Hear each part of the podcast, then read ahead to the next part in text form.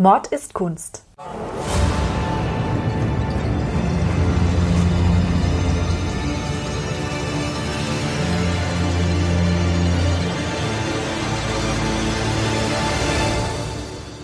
Blutige Morde und grausame Verbrechen. Für immer auf Leinwand gebannt. Kunst ist nicht immer etwas für schwache Nerven.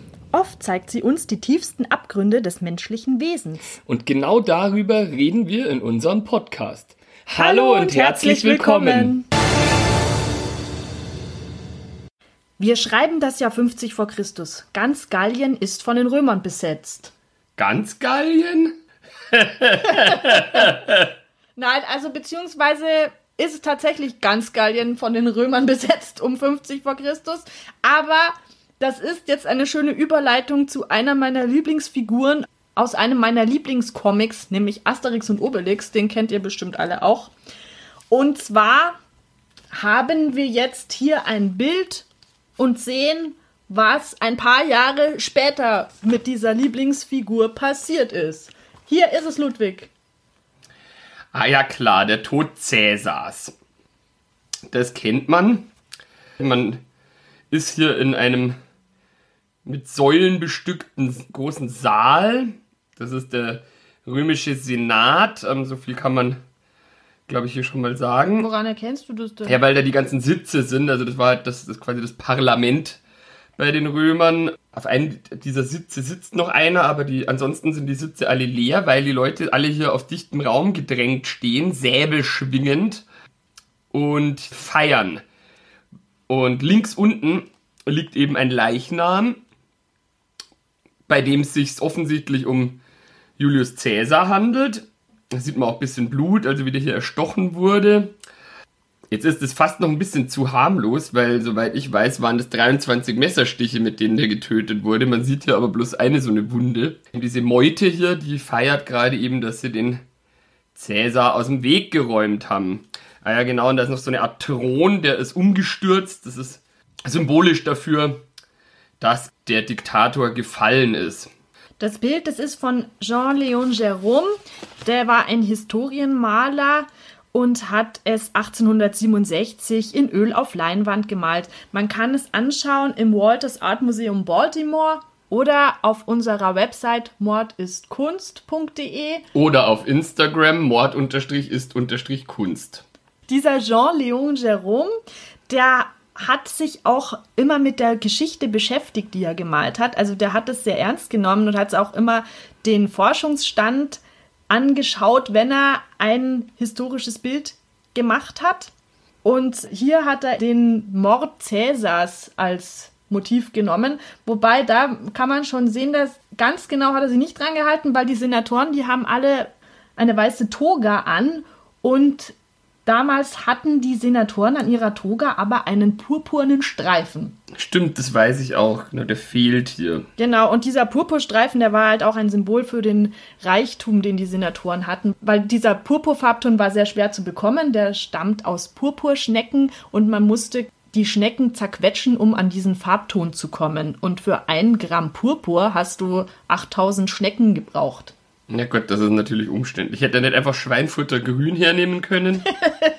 ja, dann wären sie alle gestorben langsam an dem Mal sehen. Es geht ja immerhin hier um Mord. Ich meine, ich bin jetzt kein absoluter Geschichtsexperte, aber gerade so was antikes Rom betrifft, ist das ja immer sehr subjektiv, weil das haben halt Geschichtsschreiber überliefert, die halt zu der Zeit gelebt haben oder sogar zum Teil auch erst 100 Jahre später. Das heißt, also für, ganz für bare Münze kann man das alles nicht nehmen, was da überliefert ist. Genau, also Julius Caesar, der hat ja auch über sich selbst geschrieben. Also er hat selber Quellen dazu geschrieben und man kann ja davon ausgehen, dass er die Sachen, die jetzt halt ihn etwas negativer darstellen lassen, vermutlich dann weglässt. Davon ist auszugehen. Ich würde es zumindest so machen, wenn ich jetzt über meine Errungenschaften schreiben will. Schauen wir uns das doch mal an. Jetzt, es ist ja der berühmteste Mordfall der Geschichte, kann man sagen. Also jeder kennt ihn und jeder weiß, dass Cäsar erstochen worden ist an den Iden des März.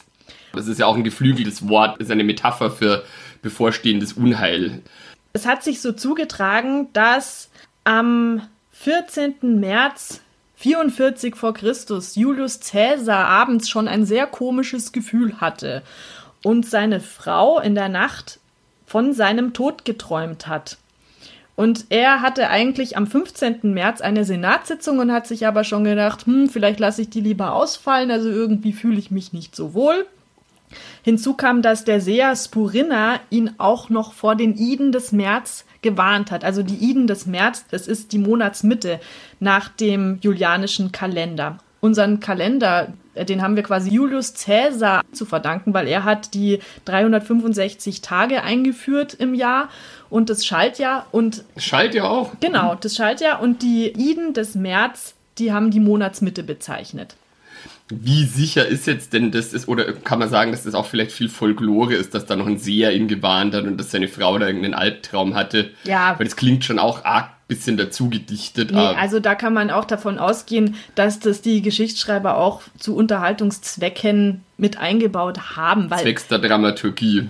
Genau, es war ja keiner dabei, es war keiner bei denen im Schlafzimmer und hat das beobachtet. Und die Geschichtsschreiber, die darüber geschrieben haben, die haben viel später nach Caesars Tod erst gelebt und geschrieben. Die einzigen Überlieferungen zu der Zeit, die wir haben, die sind von dem Philosophen Cicero, das sind Briefe. We don't call him Cicero. Kennst du das aus dem Nein. Gerhard Polt? Aus Churangrati von Gerhard Polt, da erklärt er doch, wie die Demokratie zustande kam. Ach echt, sagt er das da? Das Plato and in Rome Cicero, we don't call him Cicero.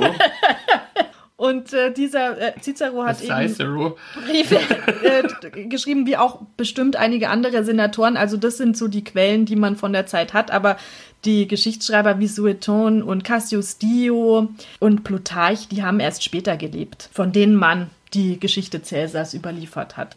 Da ist schon viel Raum auch für blumige Ausschmückung dann gewesen. Cicero war ja, aber da kommen wir später vielleicht noch dazu, auch ein Spätzle von Brutus, der ja als Hauptattentäter, als Hauptverschwörer gilt beim Mord an Caesar. Aber wie ging dieser Mord denn jetzt genau vonstatten? Also der Cäsar wurde gewarnt von einem Seher und von seiner Frau und von seinem eigenen Empfinden heraus und verlässt kurz vor elf dann doch das Haus, um sich mit einer Sänfte in den Senat tragen zu lassen. Im Senat, da saßen etwa 200 Senatoren mit den Sklaven und Volkstribunen, die da ebenfalls noch teilnahmen, waren es ungefähr 300 Personen in diesem Gebäude.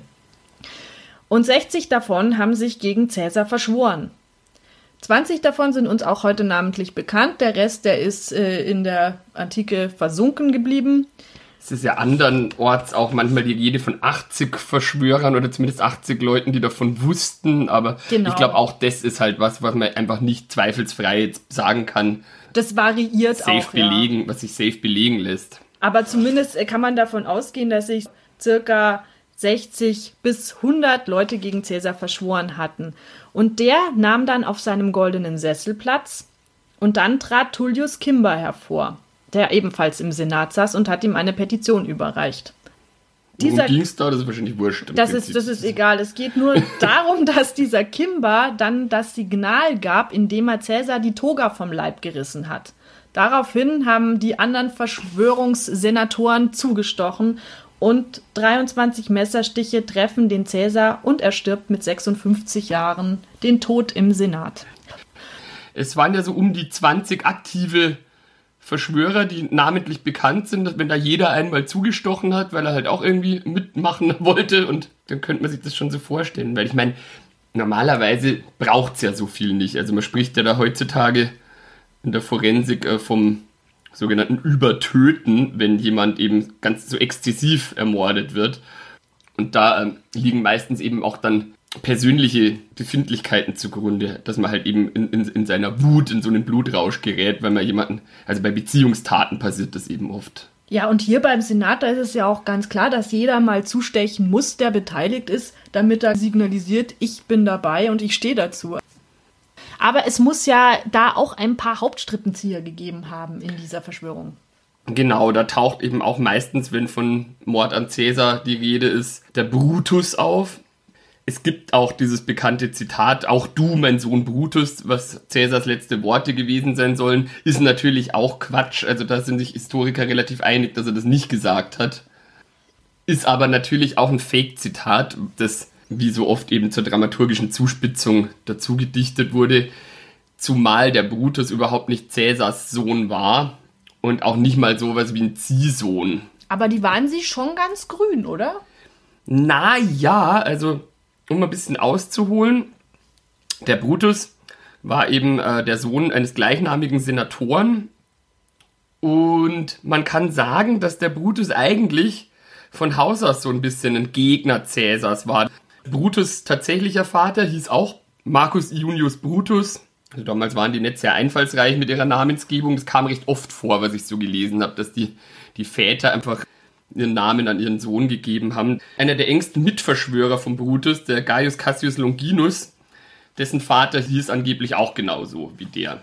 Der Vater von Brutus war schon im römischen Senat. Also der Brutus, kann man sagen, war ein Spross des Amtsadels. Nobilität hat man dazu gesagt. Das war quasi die herrschende Klasse damals. Die haben eigentlich auch keine anderen Berufe ausgeübt als den Cursus Honorum, das heißt die höhere Beamtenlaufbahn im Reich. Also du hast dann eigentlich, wenn du aus so einer Familie kamst, hast du auch Rhetorik gelernt und wurdest zum Feldherrn ausgebildet, um diese höhere Beamtenlaufbahn zu durchlaufen. Und irgendwann mal Konsul zu werden, das höchste Amt im Reich.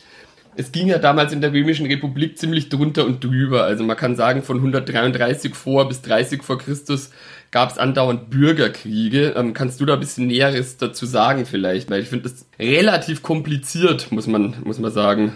Um das jetzt mal runterzubrechen, war seit der Zeit der Grachen. Das war Drachen? so der Grachen, Tiberius und Gaius Gracchus, gab es Anstreben, Reformen durchzusetzen, so dass das Volk ein bisschen mehr Mitsprache hat und einfach besser gestellt wird und auch im Senat mitreden darf. Diese Volksversammlung war das Geld. Genau. Also es waren nicht so wie Parteien, wie wir sie heute kennen, sondern es waren eher so Interessengruppen. Es gab die Popularen, die haben sich eben auf die Seite von dieser, äh, von dieser Stärkung des Volks geschlagen und dann gab es die Optimaten.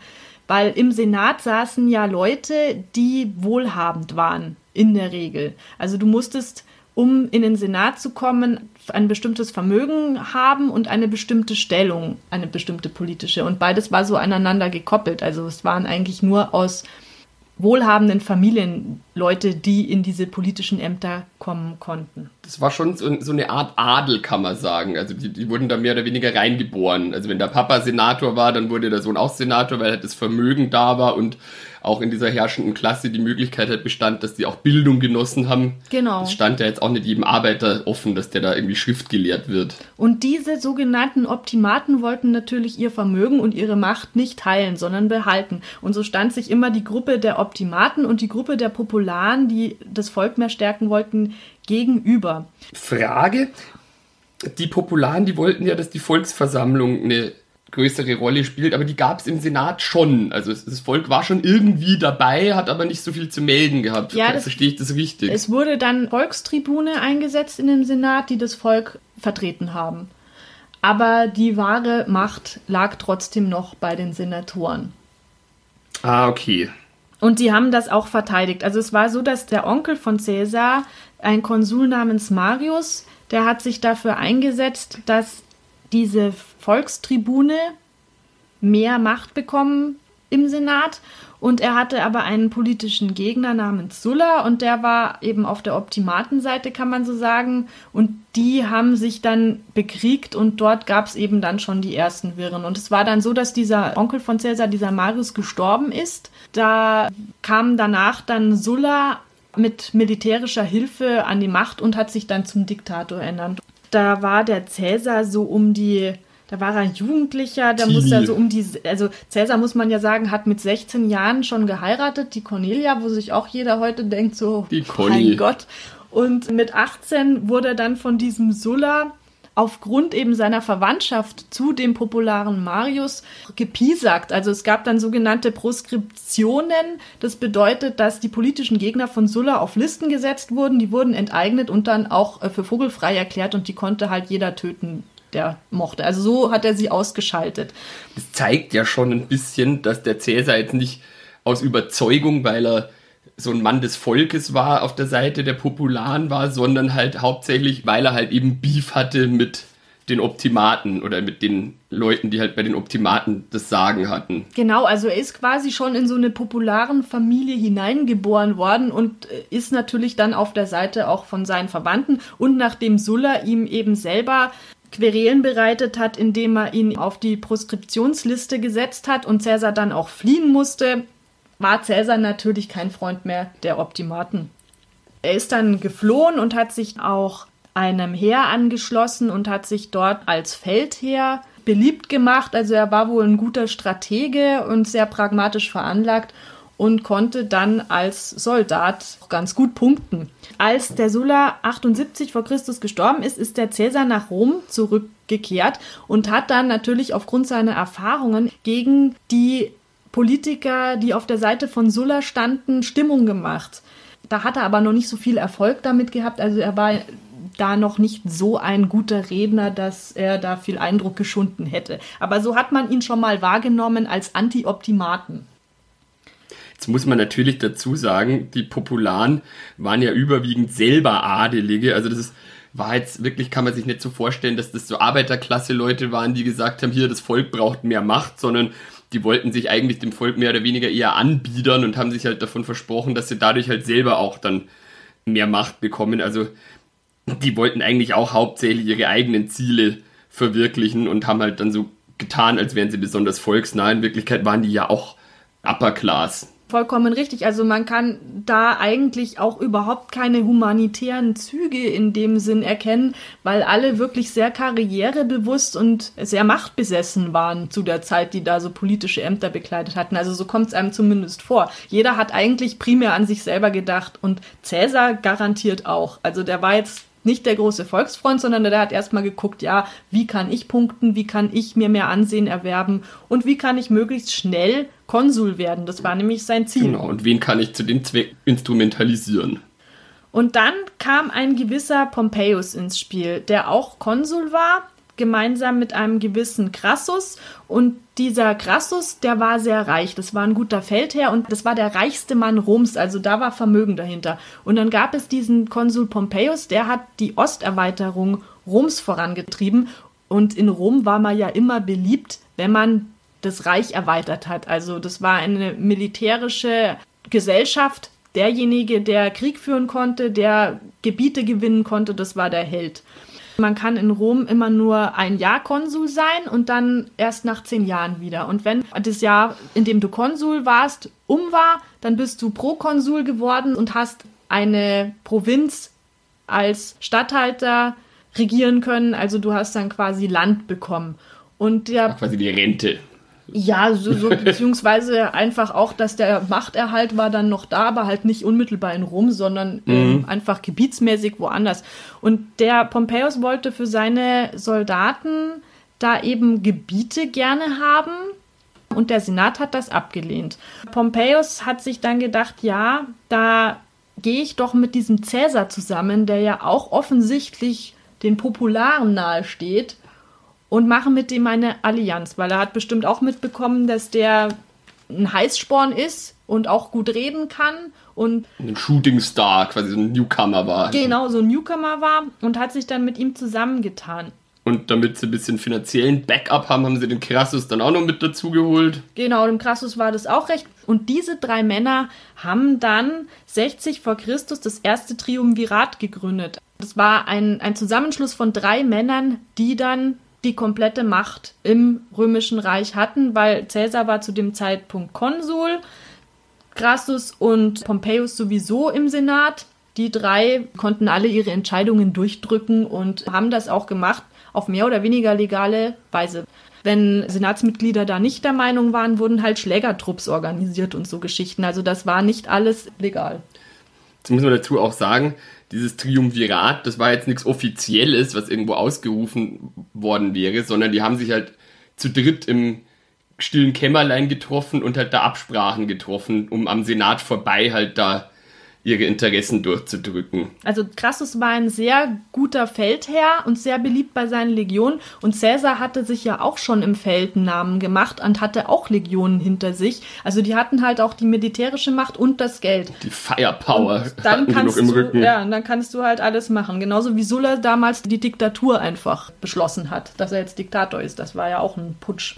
Man kann ja schon sagen, dass höchstwahrscheinlich der Cäsar dieses Triumvirat bloß als Sprungbrett genutzt hat, um natürlich selber der Allermächtigste zu werden. Weil ursprünglich war ja, wie du schon gesagt hast, der Crassus als stinkreicher Typ und der Pompeius als mächtigster Vertreter dieser Popularen, war der Cäsar eher so eine Art Juniorpartner in diesem Triumvirat, aber hat dann quasi auf denen ihren Rücken sich da selber emporgehievt. Genau, der Cäsar war aber auch nicht dumm. Der hat dann nämlich seine Tochter Julia gleich mit dem Pompeius verheiratet, um dieses Bündnis noch zu festigen. Also dann hatten die quasi auch familiäre Verbindung.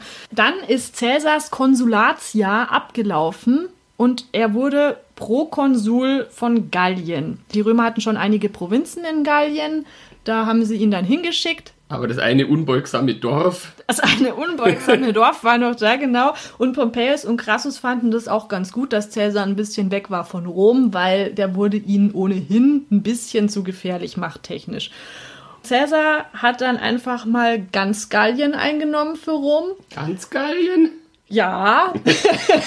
ja, leider gab es das unbeugsame Dorf nicht. Schade. Die Gallier wurden da zu Tausenden versklavt. Also das war auch alles echt nicht so lustig, Nicht so wie man es in Asterix, Asterix, und ne? Obelix sich vorstellt, sondern es ist einfach, einfach nur ganz, ganz grausam gewesen und hat viele Menschen das Leben gekostet und auch eben vielen dann die Versklavung gebracht, was auch alles andere als ein Zuckerschlecken war. So hat Cäsar natürlich immer mehr Macht auch bekommen. Weil er war ja ein gefeierter Kriegsheld nun. Er hat dann auch ein paar Mal in Britannien Krieg geführt und hat sich da also wirklich ganz gut geschlagen, muss man sagen. Hat dann auch das Ganze festgehalten in seinem Werk De Bello Gallico. Da hat er dann über den Gallischen Krieg auch eben geschrieben. Natürlich seine Sicht der Dinge. Aber wie kam es jetzt, dass der Cäsar dann letztlich zum Alleinherrscher mehr oder weniger wurde? Es war so, dass 53 vor Christus Crassus in einer Schlacht gestorben ist. Angeblich hat man ihm Gold in den Mund geschüttet und ihn so zu Tode gebracht, was aber eine Anekdote ist, die man nicht für bare Münze nehmen Im wahrsten muss. Sinne des Wortes, Ja. nicht für bare Münze. Genau. Das ist halt wahrscheinlich so eine Analogie, weil er so reich war. Genau, und so geldgeil. Trifft sich das dann, Ja. trifft sich das dann dramaturgisch gut, wenn man dann sagt. Ist ähnlich wie bei Game of Thrones, wo dem Viserys da die goldene Krone aufgesetzt wird, als der Khal Drogo ihm da das flüssige Gold über den Kopf drüber schüttet. Ja, genau. Also es ist halt dramaturgisch schon ein bisschen Szene aufregend. gewesen. Also dann war es so, dass der Pompeius sich schon gedacht hat, ach ja, cool, jetzt ist der eine weg, jetzt könnte ich ja alleine Konsul sein, ohne irgendjemand anderen. Und hat dann dem Cäsar die Militärgewalt entzogen und auch die Provinzen. Cäsars Tochter Julia, mit der Pompeius ja verheiratet war, die ist auch gestorben. Das heißt, auch diese Familienbande waren weg. Also Cäsar und Pompeius hat jetzt quasi überhaupt nichts mehr verbunden, sondern Pompeius wollte den Cäsar einfach loswerden. Der hat sich jetzt gedacht wiederum, ja cool, wenn ich jetzt als Privatmann nach Rom gehe, dann sperren die mich ein und stellen mich vor Gericht. Da wäre ich ja blöd, wenn ich das machen würde. Dann ist Cäsar aus Gallien mit seiner ganzen Legion auf Rom marschiert und wollte es militärisch einnehmen. Mit dem Übertritt über den Fluss Rubicon hat dieser Bürgerkrieg dann gestartet. Beide haben versucht, sich dann eben gegenseitig zu töten und irgendwann hat der Cäsar diesen Pompeius dann auch besiegt. Enthaupten lassen sogar, glaube ich. Ja, ich glaube, irgendjemand hat dem Cäsar dann den Kopf geschickt Genau. aus äh, irgendwo, ja genau. Und dann hat der Cäsar angeblich sogar noch geweint, weil er früher mal ein Verbündeter von Pompeius war und er irgendwie gedacht hat, der hätte einen besseren Tod verdient gehabt, aber zumindest hat er halt dann seinen letzten Widersacher aus dem Weg geräumt gehabt.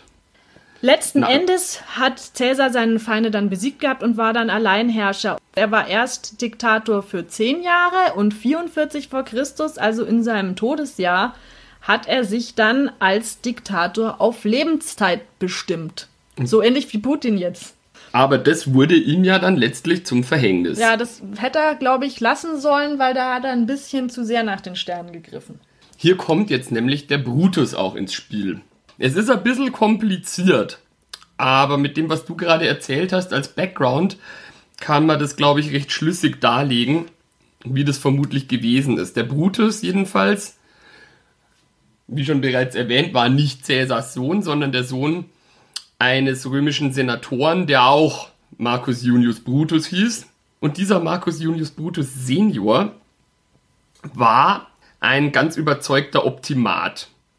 Also die Familie Brutus, sage ich jetzt mal, das war, das war Amtsadel, sogenannte Nobilität, also die herrschende Klasse. Und die waren konservativ. Das waren überzeugte Republikaner, also Optimaten.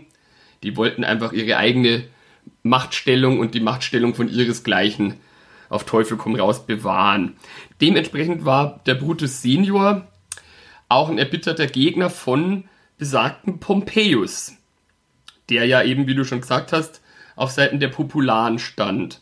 Und im Rahmen dieser Bürgerkriege wurde dann eben Brutus sein Vater auch besiegt, hat sich dann auch ergeben, wurde aber dann von einem Gefolgsmann von Pompeius trotzdem ermordet. Und das hat dazu geführt, dass der Brutus Junior, also der Cäsarmörder Brutus, zeitlebens einen ziemlichen Hass auf den Pompeius geschoben ja, Das kann man aber auch nachvollziehen, ehrlich gesagt. Das ist ja wirklich, äh, verstößt ja, ja gegen alles. So, jetzt mag man sich die Frage stellen, wenn der Brutus den Pompeius gehasst hat und der Pompeius ja letztlich auch der letzte Widersacher vom Cäsar war, wieso bringt dann der Brutus den Cäsar um? Und da ist es jetzt eben ein bisschen kompliziert. Das war nämlich folgendermaßen. Der Brutus wurde dann, nachdem sein Vater tot war, von seinem Onkel aufgezogen. Das war auch ein Senator namens Cato. Und der hat dem Brutus eine ziemlich gute Ausbildung angedeihen lassen. Also der war hochqualifiziert, der Brutus. Das zeigt sich auch daran, dass der ein enger Vertrauter von Cicero gewesen sein soll. Und die Tochter von, von diesem Onkel, vom Cato, hat er später dann irgendwann auch geheiratet und kam dann irgendwann auch eben aufgrund seiner Herkunft in den Senat. Und da war er eben von Anfang an Hardcore-Republikaner und hatte da auch eine ziemlich wichtige Rolle. Also der war jetzt nicht ein Nobody, sondern der war schon ein sehr angesehener Republikaner, weil er eben auch aus so einer mächtigen Familiendynastie kam und so gut ausgebildet war. Also der hat es scheinbar recht drauf gehabt politisch und hatte dann das entsprechende Ansehen. So. Als es dann irgendwann zu diesem Bruch zwischen Pompeius und Caesar kam, hat sich der Pompeius politisch bisschen an die Optimaten angenähert. Ein Opportunist. Genau, äh, wie, wie, du schon gesagt hast, die waren damals alle Opportunisten und haben sich auf die Seite geschlagen, von der sie sich jeweils immer den größtmöglichen Vorteil für sich selber erhofft haben. Also das waren echt keine, keine Überzeugungstäter alle miteinander. Und dann hat sich tatsächlich der Pompeius mit dem Brutus auch versöhnt. Also der Brutus hat dann scheinbar ihm den Mord an seinem Vater mehr oder weniger verziehen. Und als es dann zu diesem Bürgerkrieg zwischen Caesar und Pompeius kam, war der Brutus dann, genau wie sein Onkel Cato, auf der Seite vom Pompeius tatsächlich. Und dann hat der Caesar vermutlich einen seiner ersten Fehler schon begangen, die zu seinem Untergang geführt haben, nämlich hat er dann, nachdem der Pompeius enthauptet war, die ganzen Mitstreiter vom Pompeius begnadigt. Also der Brutus hat ähm, den Caesar um Gnade gebeten und hat die auch bekommen genau wie alle anderen, die auf der Seite von Pompeius waren, auch. Außer der Onkel von Brutus, der Cato, der hat sich vorher das Leben genommen, weil er einer Gefangennahme entgehen wollte. Das war auch ein bisschen blöd, weil wie gesagt, der wäre ja begnadigt worden. Ja, weil Cäsar ja so großmütig war. Ja, das war auch Kalkül. Der Cäsar dachte halt, wenn er die Gegner nicht alle hinrichten lässt, dann kann er die zur Dankbarkeit verpflichten und wollte sich dadurch wiederum auch ein äh, bisschen mehr Akzeptanz bei den Republikanern, also bei den Optimaten, verschaffen. Genau, weil Cäsar war nämlich keineswegs eine mildtätige Person, muss man dazu sagen. Nee, aber der wollte halt diese beiden Lager einen, weil er halt natürlich letzten Endes im Visier gehabt hat, Alleinherrscher sein zu wollen. Und da dachte er sich, da muss ich die jetzt alle irgendwie so auf meine Seite ziehen, deswegen begnadige ich jetzt meine Gegner. Dann sind die mir dankbar, weil sie nochmal mit dem Leben davon gekommen sind und ich bin bei allen beliebt. Wäre vielleicht auch so gekommen, aber nicht in Rom.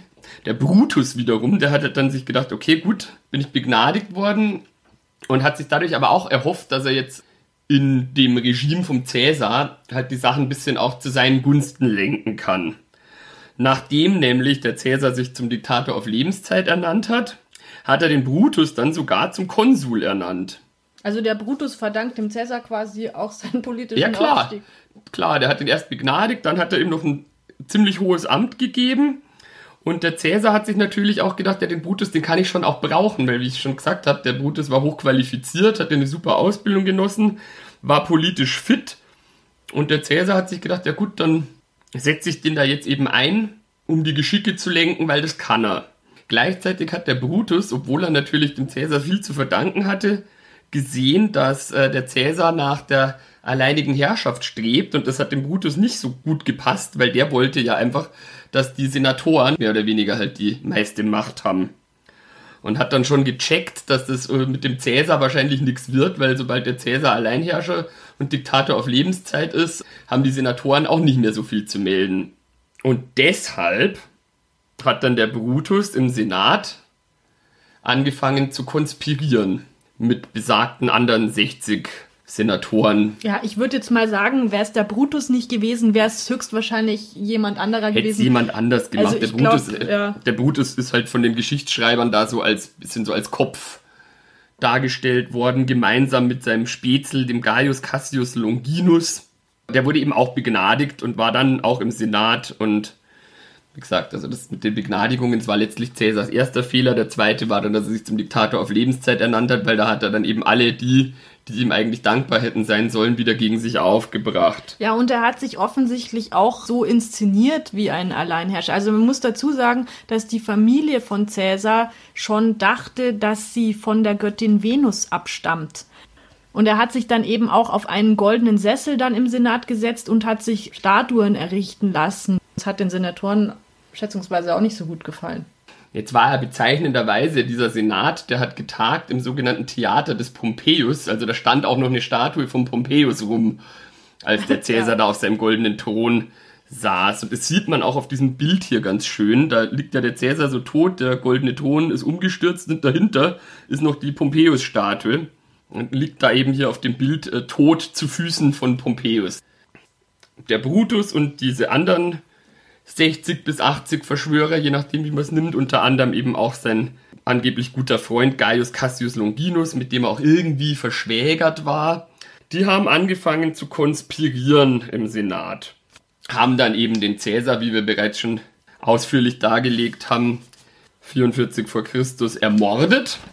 Den hat ja auch allen die Beziehung Cäsar und Kleopatra auch nicht so gut gefallen. Da war ja auch noch mal was. Die war, glaube ich, sogar in der Stadt, als das passiert ist. Ja, und Cäsar hat sie irgendwie eingeführt mit einem Triumphzug und das hat den Römern nicht behagt, dass eine Ägypterin da von Cäsar so hofiert wurde.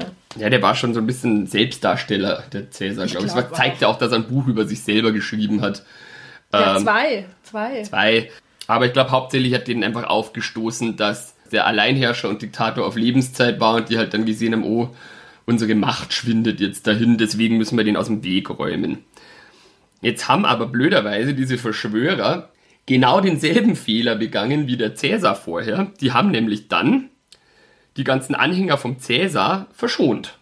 Unter anderem eben auch Cäsars rechte Hand und Mitkonsul, den Marcus Antonius. Das hätten sie eigentlich besser wissen können. Das hätten sie eigentlich besser wissen können, weil, Spoiler Alert, das hat sich als Fehler erwiesen. Weil anstatt als äh, Befreier und Helden gefeiert zu werden, hat der Senat dann irgendwie ein paar Tage später festgestellt, dass der Mord an Cäsar ein Verbrechen war. Ach, Genau. wenigstens das. Es klingt ein bisschen absurd, wenn man die ganzen Bürgerkriege in Betracht zieht, aber jedenfalls, die haben dann den Verschwörern Amnestie gewährt. Also alle sind dauernd irgendwie verschont worden. Ja, es gab ja aber auch keine andere Möglichkeit, weil diese Verschwörer haben sich ja keinen Plan für danach gemacht. Also wer hätte denn dann die Geschicke lenken Die hatten null Plan für danach, waren aber halt nach wie vor natürlich mächtige und reiche Bürger, deswegen waren die auch dann weiterhin im Senat. Aber die öffentliche Stimmung hat sich dann ganz krass gegen den Brutus und den Cassius gewendet und gegen die anderen Verschwörer. Es war nämlich vom Cäsar, der hat vor seinem Tod oder im Sterben, kann man sagen, war der noch ziemlich clever. Der hatte schon irgendwie wahrscheinlich den Verdacht, dass es eventuell dazu kommen könnte, dass man ihn abmurkst und hat ein Testament erwirkt. Es war wohl so, dass eben Marcus Antonius dann dieses Testament verlesen hat und unter anderem jedem Einwohner Roms einen gewissen Geldbetrag versprochen hat aus Cäsars Testament. Also das hat der Cäsar erwirkt und war dann quasi im Tod so eine Art Märtyrer, weil das fand das Volk natürlich super, dass die jetzt alle Kohle bekommen. Gewusst wie. Wie viel das genau war, weiß man jetzt nicht. Also es ist halt schwierig. Beim Shakespeare ist von 75 Drachmen die Rede. Allerdings gab es überhaupt keine Drachmen in Rom, das war eine griechische sagen. Währung. Äh, die hatten Denare und Sesterzen. Ich habe in anderen Quellen gelesen, dass es 300 Sesterzen gewesen sein sollen. Wie viel hat man da jetzt verdient? So ja, das ist schwierig Arbeit? umzurechnen. Ich meine, das waren ja ganz andere Lebensumstände damals. Aber so, ähm, ich habe was gefunden im ersten Jahrhundert nach Christus, also es war schon wieder ein bisschen später, war es äh, so, dass ähm, ein gewöhnlicher Legionär oder ein Arbeiter, ein Handwerker 1,5 Sesterzen pro Tag verdient hat. Sprich, diese 300 Sesterzen könnten ein gutes Halbjahresgehalt gewesen sein. Wenn man jetzt die Inflation noch bedenkt, also wie gesagt, das war im ersten Jahrhundert nach Christus, mhm. also muss man ja quasi knapp 100 Jahre früher rechnen, da war es vielleicht noch mehr wert sogar. Auf jeden Fall ein schönes Geldgeschenk. Genau, und das fanden die Bürger super und waren dann halt Cäsar-Fans alle. Und dieser Umstand mit diesem Geldgeschenk, das alle super fanden, hat eben dazu geführt, dass Cäsars Gefolgschaft, also Cäsars Anhänger, einen enormen Rückhalt beim Volk bekommen haben. Und das konnte dann dazu führen, dass es das zweite Triumvirat gab, namentlich eben Cäsars rechte Hand, Marcus Antonius, der auch das Testament verlesen hatte, und Cäsars Ziehsohn, also der richtige Ziehsohn, das, der Brutus war ja eben, wie schon mehrfach betont, nicht Cäsars Sohn, sondern Octavian. Der Cäsar hatte keine männlichen Nachkommen, das war damals ein bisschen blöd, deswegen musste sich so eine Art Adoptivsohn ranziehen und das war eben dieser Octavian. Und dann gab es noch einen Typen namens Marcus Emilius Lepidus. Die haben das zweite Triumvirat gebildet der Brutus, der Cassius und die anderen Verschwörer, die mussten aus Rom fliehen. Die haben dann, das Triumvirat hat dann Jagd auf die, auf die Mörder genau, gemacht. Genau, die wurden, denen wurde zwar zuerst Amnestie gewährt, aber dann war die öffentliche Stimmung doch gegen die, also es war recht chaotisch damals. Sind dann alle geflohen. Die hatten natürlich trotzdem Geld und Macht noch, deswegen hatten die auch dann Heere, also die sind dann nicht alleine geflohen, sondern hatten dann schon auch so kleine Legionen dabei, wurden aber schließlich von den Anhängern Cäsars von dem zweiten Triumvirat dann geschlagen. Und der Brutus hat sich dann von einem Gefolgsmann umbringen lassen und Cassius hat Selbstmord begangen. Unterm Strich kann man sagen, der Outcome aus Sicht von Brutus und den anderen Verschwörern komplett kontraproduktiv, weil die Endkonsequenz des Ganzen war, dass der Octavian, also Caesars Ziehsohn, schließlich unter dem Namen Augustus der erste römische Kaiser wurde und damit war Rom dann tatsächlich eine komplette Diktatur. Also dann waren auch die Senatoren weg vom Fenster, was ja eigentlich der Brutus genau nicht wollte. Also und der Titel entspringt natürlich dem Familiennamen Cäsar. Der Augustus wurde der erste Cäsar Roms und das wurde dann zu Kaiser, das Wort. Also genau, ist Kaiser ist eine Abwandlung dieses Wortes, genau, Cäsar. Genauso wie Zar. Und auch in Russland. Genau, Zar und Kaiser sind quasi kommen von Cäsar und wir haben auch den bekannten Kaiserschnitt bei einer Geburt, der auch Sectio Caesarea heißt. Also Aha. auch da hat Cäsar seine Finger drin gehabt, der angeblich bei einem Kaiserschnitt auf die Welt geholt worden ist, was aber nicht stimmen kann, weil seine Mutter Aurelia noch sehr lange gelebt hat und damals im alten Rom hast du den Frauen das Kind aus dem Leib geschnitten mit einem Schwert, also das hätte man nicht so ohne weiteres gesund ja. überlebt. Aber der Name kommt trotzdem davon. Genauso ist im Monat Juli Cäsar zu finden. Wie? Julius. Ah ja, tatsächlich. Der Juli ist und und Mir noch nie Juli, aufgefallen. Doch, Julius Caesar hat ja auch den julianischen Kalender, der unserem Kalender zugrunde liegt. Das ist ja von Julius Caesar der Kalender und er kommt eben in dem Monat Juli vor und der Augustus natürlich im Monat August. Genau. Außerdem ist äh, Cesare ja weiterhin ein sehr populärer italienischer Vorname und nicht zuletzt auch im, im Caesar Salad prominent vertreten. Man kann sagen, der kulturelle Impact vom Cäsar war jetzt nicht nur politisch gesehen ziemlich heftig, sondern auch kulturell. Er ist, glaube ich, der bekannteste also, römische Feldherr. Ja, absolut. Also, äh, Wie gesagt, in Asterix kommt er vor, daher kennen wahrscheinlich die allermeisten Leute, wenn man halt als Kind schon mit Cäsar in, in, in, Berührung gebracht wird, aber... Da muss ich aber auch sagen, da kommt auch Brutus immer sehr lustig vor, wie er immer schon neben Cäsar sitzt und mit seinem Messer rumspielt und so. Ich liebe das. Ich muss letztlich auch sagen, zu diesem Mordfall, ich bin da irgendwie völlig emotionslos, weil es gibt da irgendwie nicht jetzt hier einen guten und einen bösen, sondern das waren irgendwie alles Arschgeigen, habe ich das Gefühl. Ja, das, das waren alles korrupte Machtmenschen. Und ich meine, natürlich, Cäsar an sich ist eine schillernde Figur und deswegen ist vielleicht das auch so berühmt, diese ganze Geschichte. Ja, aber ein Bier hätte ich trotzdem wahrscheinlich nicht mit ihm trinken wollen. Der hat wahrscheinlich auch nicht aufgehört, von sich selber zu reden, so stelle ich mir den so ein bisschen vor. Na gut, wobei ich glaube schon, dass der sehr charismatisch war dass er die Leute schon so auf seine Seite auch ziehen konnte. Also ich stelle ihn mir schon als sehr geselligen Typen, so einer, der sich halt gut verkaufen kann. Ich stelle ihn mir so ein bisschen vor wie Donald Trump. Echt? das ist ein naja. Paradebeispiel von einem Opportunisten. Ja, weiß ich nicht. Cäsar war ja nicht wirklich ein Opportunist. Der hat ja eigentlich seine Linie verfolgt, sich ja. selber zu krönen in irgendeiner Form. Das macht der Donald Trump auch dauernd. Allerdings kann man Donald Trump jetzt nicht unbedingt als klug und fähig bezeichnen. Und das war ja Cäsar vermutlich schon irgendwie. Also Cäsar war auf jeden Fall ein sehr, sehr guter Stratege.